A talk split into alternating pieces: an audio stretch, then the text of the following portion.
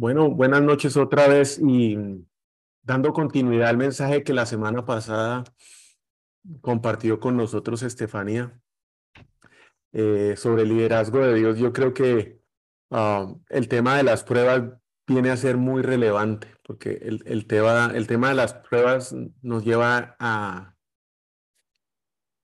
a entender ah, el porqué de las mismas. y quisiera arrancar con un versículo que está en Santiago 1, 2, que dice, hermanos míos, considérese muy dichosos cuando tengan que enfrentarse con diversas pruebas.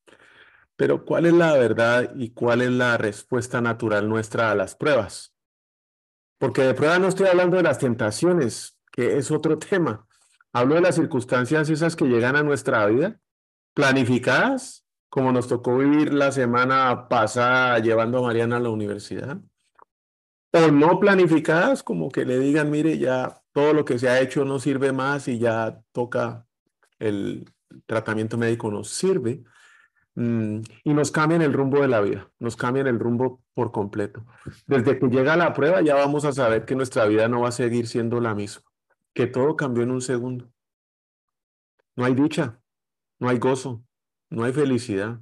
No, eso no es lo que sentimos. Al contrario, nos afligimos, tenemos temor, nos da una incertidumbre espantosa, nos llenamos de dudas.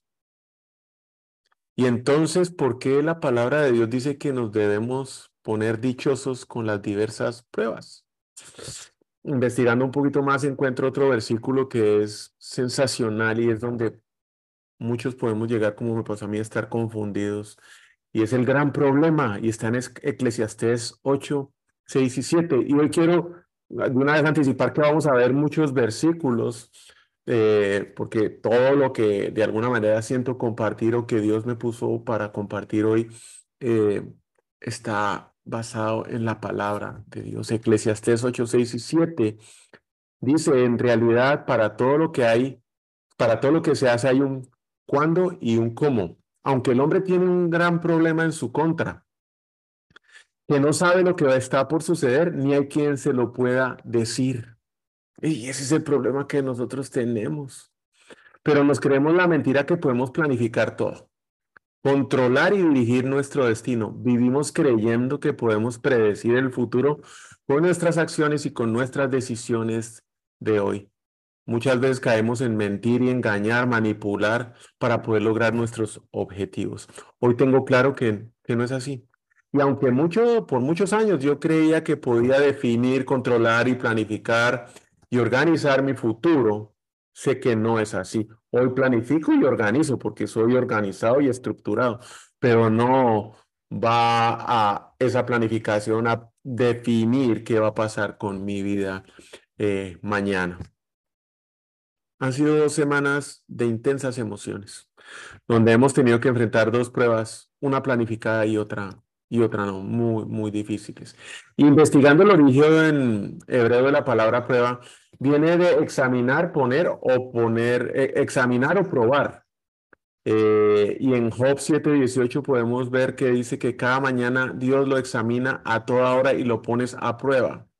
Proverbios 17:3, el crisol se prueba, en el crisol se prueba la plata y en el horno se prueba el oro pero el corazón de nosotros lo prueba el Señor.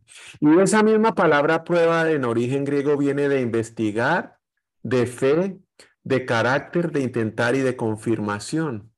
Y es que difícilmente aquí alguien puede decir que todas las pruebas que enfrenta en su vida la pasa con bombos y platillos, con un 10 a más.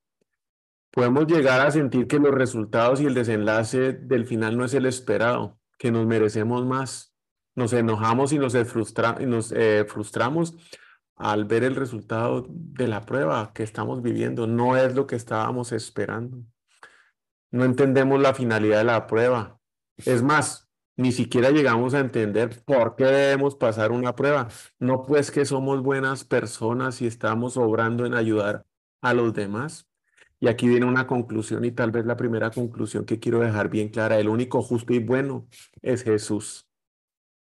Romanos 5, 1 al 5 dice, por lo tanto ya fuimos declarados justos a los ojos de Dios por medio de la fe. Tenemos paz con Dios gracias a lo que Jesucristo nuestro Señor hizo por nosotros. Debido a nuestra fe, Cristo nos hizo entrar en ese lugar de privilegio inmerecido, en el cual ahora permanecemos y esperamos con confianza y alegría participar de la gloria de Dios. También nos alegramos al enfrentar pruebas y dificultades porque sabemos que nos ayudan a desarrollar resistencia. Y la resistencia nos ayuda a desarrollar firmeza de carácter. Y el carácter fortalece nuestra esperanza segura de la salvación. Y esa esperanza no, se acaba, no acabará en desilusión, pues sabemos con cuánta ternura nos ama Dios, porque nos ha dado el Espíritu Santo para llenar nuestro corazón su amor. Hoy sin duda creo firmemente que las pruebas tienen dos finalidades y es lo que quisiera compartir con ustedes. La primera es probar nuestra fe y la segunda es desarrollar nuestro carácter. Y a pesar de no querer estar pasando por pruebas, que nadie quiere y especialmente yo no quiero, agradezco a Dios por las mismas, porque sé que Él tiene sus ojos puestos en mí y que mi esperanza no terminará en ninguna desilusión a pesar de las circunstancias que hoy pueda yo estar viviendo. Y a pesar de esas pruebas, mi corazón se llenará y está lleno del amor de Dios que hoy lo siento. Las pruebas son una preparación que nos lleva a construir nuestro carácter. Y es que nuestro carácter es la fundación o el fundamento de nuestra vida. Y volviendo a la historia de José, que la hemos visto por las dos últimas o tres últimas semanas y las pruebas que él tuvo que enfrentar, vemos cómo desarrollaron su carácter estas pruebas para que posteriormente pudiera alimentar a una multitud eh, de personas. Vamos a ir a la historia de José en, Génesis 39, 1 al 6. Cuando José fue llevado a Egipto, los ismaelitas que lo habían trasladado allá lo vendieron a Potifar, un egipcio que era funcionario del faraón y capitán de su guardia. El tipo no era cualquiera, era el capitán de quien protegía al faraón, era un cabezón en esa época. Y el hombre tenía poder. Ahora bien, dice la escritura, el Señor estaba con José y las cosas le salían muy bien. Mientras José vivía en la casa de su patrón egipcio, este se dio cuenta que el Señor estaba con José y lo hacía prosperar en todo. El ser egipcio, Potifar, Debía ser un tipo que era politeísta, que creía en una infinidad de dioses, adoraba a varios dioses. Pero Potifar vio la forma como José era respaldado por Dios en todo lo que él hacía. José se ganó la confianza de Potifar y éste lo nombró mayordomo de toda su casa y le confió la administración de todos sus bienes. No solo eso, por causa de José, el Señor bendijo la casa del egipcio Potifar que tenía una infinidad de dioses en los cuales él creía, a partir del momento en que puso a José a cargo de su casa y de todos sus bienes. La bendición se extendió no solo a José, a todo lo que hacía José, sino a todos los que rodeaban a José, tanto en la casa como en el campo.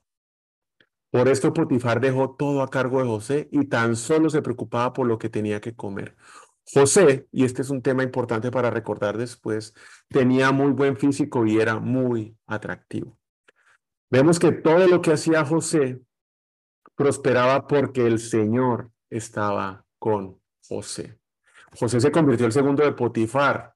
Y es que algo nos puede confundir cuando las cosas nos van saliendo bien y nos van marchando como esperamos. Y es pensar que como Dios estaba con Potifar, con José, perdón, José no tendría que pasar muy, más, muchas más pruebas. Nosotros podemos llegar a pensar eso, estamos con Dios, las cosas están funcionando.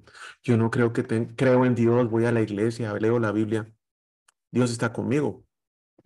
Soy bueno. Entonces, Él me va a prosperar y no tengo que estar pasando pruebas. Estamos aún todavía pensando que los resultados son nuestra responsabilidad en nuestra gestión. Y si estamos obrando bien, las cosas deben salir bien. Y no vamos a pasar pruebas porque las pruebas no tendrían ningún sentido.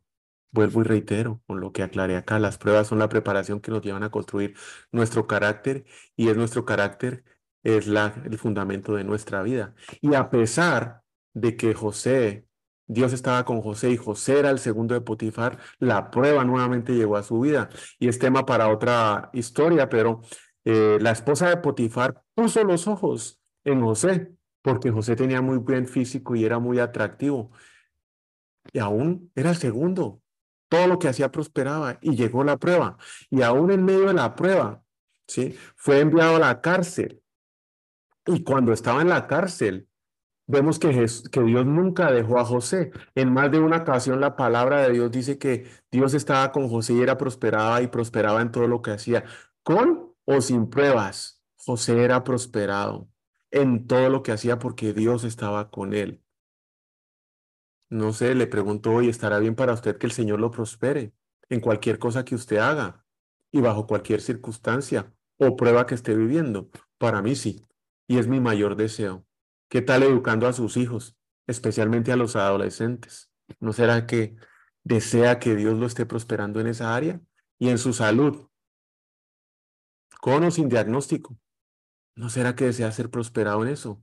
Con o sin trabajo, que Dios lo prospere en las relaciones, en su matrimonio, con o sin pareja.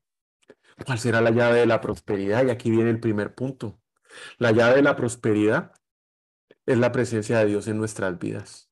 Antes malentendía el tema prosperidad, porque lo relacionaba con Rolex, Mercedes-Benz, motos, lanchas y viajes, llegando a creer que era lo que Dios quería que yo tuviera. Yo prefiero aclarar ese término porque puede ser muy malentendido no solo por mí, sino por muchos. Dios no tiene ningún problema con prosperarnos y lo menciona en la Biblia, Génesis 26, 12. Isaac, el papá de José, sembró en aquella región y ese año cosechó al ciento por uno porque el Señor lo había bendecido. Isaac, el padre de José, y era bendecido. Génesis 26, 13.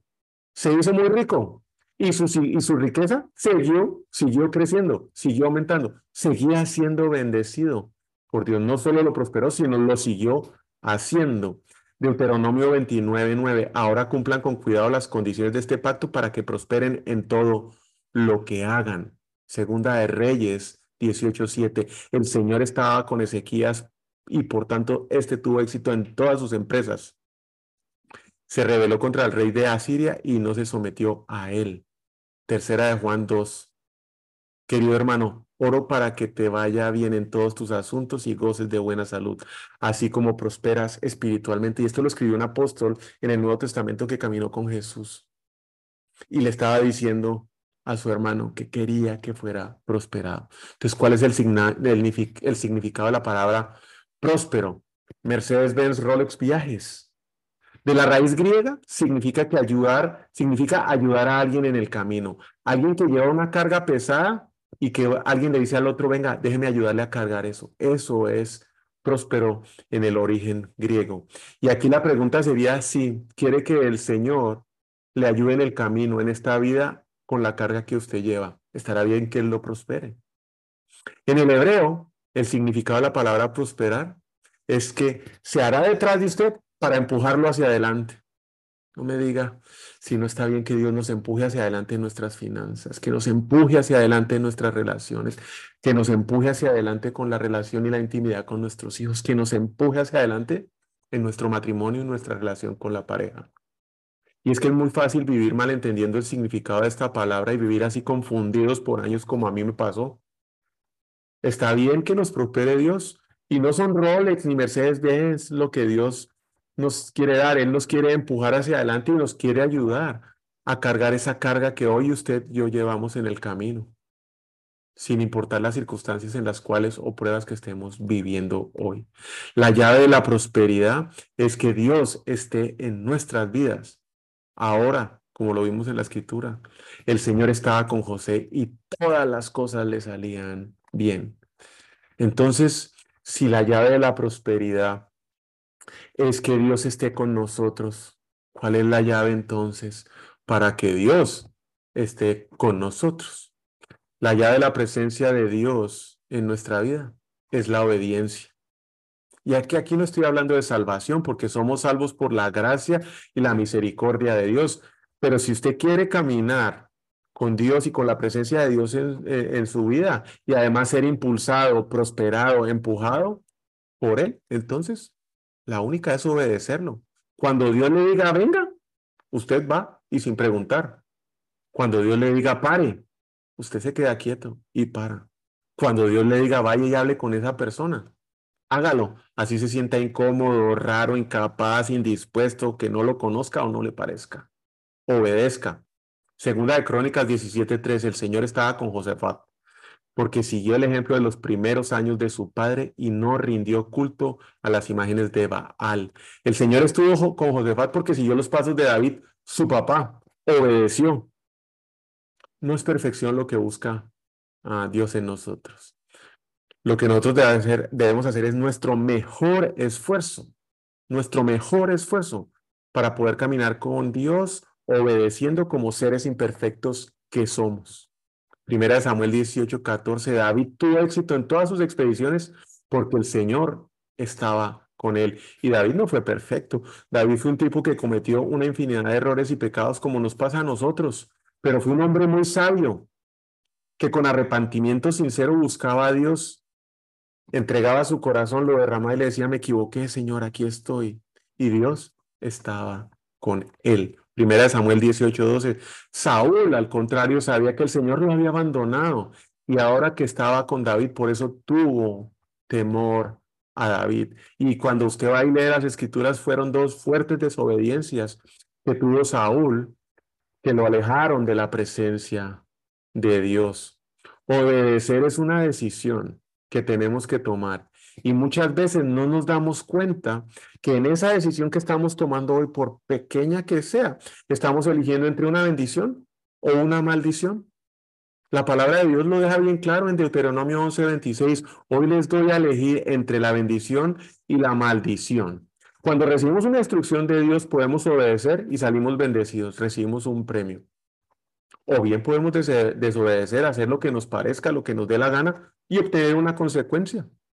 Job, Job 36, 11, si ellos lo obedecen y les sirven, pasan el resto de su vida en prosperidad, pasarán felices los años que le quedan. La Biblia es muy clara en el tema de la obediencia, no da lugar a dudas.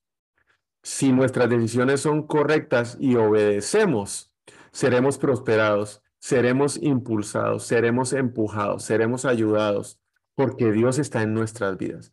Si nos equivocamos, caemos y pecamos porque no somos perfectos, también hay una solución. Proverbios 28, 13. Quien encubre su pecado jamás prospera. Quien lo confiesa y lo deja, haya perdón. Y esta es la clave. Porque nos vamos a equivocar, porque vamos a fallar, porque vamos a, a pecar. Por más que estemos haciendo nuestro mejor esfuerzo por obedecer, todos pecamos. Pero si escondemos ese pecado y decidimos, porque esa es una decisión personal de cada una, mantenerlo escondido y seguir, seguir haciéndolo, vamos a morir alejados de Dios. El Señor dice claramente que Él nunca nos dejará, nunca se va a ir de nuestro lado. Y yo lo creo. El problema sí es que nosotros somos los que lo dejamos a Él. Y empieza muy levemente, sin darnos cuenta, en algunas áreas de nuestras vidas. desobedecer a Dios en algunas áreas de nuestras vidas pecar y mantenernos ahí es la forma como nos alejamos de Dios. Es la forma como nosotros nos alejamos de Dios. No es Él el que se aleja. Génesis 44, Génesis 4, 16. Así Caín se alejó de la presencia del Señor y se fue a vivir a la región llamada Not, al este del Edén. Hoy está lejos de usted de Dios en alguna área de su vida. Y sería bueno que revisara porque hay que ver y buscar la manera de rendirnos y entregarnos a Él en todas las áreas de nuestra vida, con arrepentimiento y con un corazón sincero.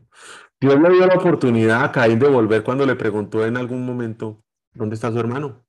Y el otro, sin estar arrepentido, le contestó esa famosa frase, yo no soy guardián de mi hermano. Y Dios le responde, ¿acaso no sabes que yo sé qué fue lo que tú hiciste? Dios sabe muy bien qué fue lo que tú y yo hicimos y Dios nos da la oportunidad de regresar a Él. Su decisión es aceptarla o no, continuar en el pecado. Si la clave de la prosperidad es la presencia de Dios en nuestras vidas, la clave de la presencia de Dios en nuestras vidas es la obediencia. Entonces, ¿cuál es la clave de la obediencia? Punto número tres. La clave de la obediencia es la fe. es creer que recibiremos una recompensa mayor. Es creer que si no obedecemos, tendremos que enfrentar consecuencias, que como muchos, yo hoy aún estoy enfrentando consecuencias de mi desobediencia de hace muchos años. Creer que existe algo más que este mundo y que estamos viajando hacia la eternidad. Colosenses 3:22, esclavos, obedezcan en todas sus amos terrenales, no solo cuando ellos los estén mirando, como si ustedes quisieran ganarse el favor humano, sino, mm, sino con integridad de corazón y por respeto al Señor. Colosenses 3:25, el que hace el mal pagará por su propia maldad, y en esto no hay favoritismos. Si cree, obedece, es así de simple. Y un ejemplo para esto y que nos puede servir de guía y si creemos a Dios en todas nuestras áreas o no, es el diezmo, el dinero. Diezma si cree que tendrá una recompensa. Malaquías 3.10. Si no cree, no diezma. En lo que creemos es lo que obedecemos. Muchos pueden tener mucha más fe en un calentador de agua de la casa. Cuando vivíamos allá en carretera El Salvador, el calentador estaba en la otra esquina de la casa. Yo prendía el agua caliente, salía agua helada, iba y me preparaba un café, me tomaba el café y cuando volvía, el agua estaba caliente. Hoy muchos abren la llave del agua caliente y empieza a salir agua helada, pero de ahí nadie se mueve, porque sabe que en algún momento va a salir el agua caliente. Entonces, si sabemos que la obediencia nos trae promesa y prosperidad de Dios, con la obediencia, ¿por qué no lo hacemos? No es inmediato muchas veces la recompensa. La verdad solo Dios lo sabe, en algunos casos sí, en otros no. Pero su promesa de que nos va a prosperar se cumple porque se cumple. Su palabra la cumple siempre. Si obedecemos y si obedecemos su palabra, seremos prosperados. Hebreos 3:18. ¿Y a quién juró Dios que jamás entraría en su reposo sino a los que desobedecieron? Solo ellos. Jamás entrarían en su reposo. Desobedecieron porque no le creyeron. Los incrédulos, la incredulidad nos mató. No obedecieron porque no creyeron. Y es así de simple. Si cree, obedece. Si no obedecemos en alguna área de nuestra vida, es porque no, porque no creemos. Y si tenemos claro que la prosperidad viene por la presencia de Dios de nuestra vida, la presencia de Dios de, en nuestra vida viene por la obediencia. Y la llave de la obediencia es la fe. Entonces, ¿cuál es la llave de la fe? La llave de la fe es escuchar la palabra de Dios, pasar tiempo en la Biblia, en la palabra de Dios. Romanos 10, 17. Así que la fe viene como resultado de oír el mensaje y el mensaje se oye en la palabra de Cristo, no en CNN. La prosperidad viene por obedecer y cumplir la palabra de Dios. Pero ¿cómo puedo obedecer y cumplir la palabra de Dios si no la escucha, si no la leo, si no paso tiempo en ella? ¿A quién entonces le estoy obedeciendo? Y es que la ignorancia de no conocerla no nos va a perdonar el hecho de desobedecer. Ay, Señor Dios mío, es que no conocía la palabra, por eso hice esto. Una vez nos pararon en Miami, íbamos con un amigo, no hablábamos inglés en esa época, nos para la policía y mi amigo que iba manejando llega y le dice al policía en español, no hablo inglés, disculpe, no sé qué me está diciendo. Y me dice, ¿y es que acaso los números en inglés o en español son diferentes? Junto a un letrero de 25 millas, tome su ticket. El hecho de no conocerla no nos exime de no obedecerla. Si no conoce la palabra de Dios, no la puede obedecer. ¿Quiere tener más fe? Fácil. Escuche y lea la palabra de Dios todos los días. Escucha, escuche, cree y obedezca. Esa es la clave para vivir en la presencia de Dios. Y algo que cambió en mi vida completamente fueron los negocios. En el área de los negocios hubo un cambio total y completo. Antes hacía lo que yo creía que era mejor. De la manera que me habían enseñado, que creía que yo sabía. Había aprendido del mundo y de cómo se hacían las cosas en el mundo y cómo otras personas hacían el negocio. Mis puntos de referencia siempre eran la competencia, eran otras empresas, eran otros líderes, sus metodologías y sus procesos. Hoy no. Mi referencia solamente es la palabra de Dios. Leo y escucho diariamente su palabra y hago mi mejor esfuerzo por obedecerla. Cuando me equivoco, porque es mucho lo que me equivoco, lo busco de rodillas y con el corazón abierto y le digo, Señor, aquí vengo arrepentido.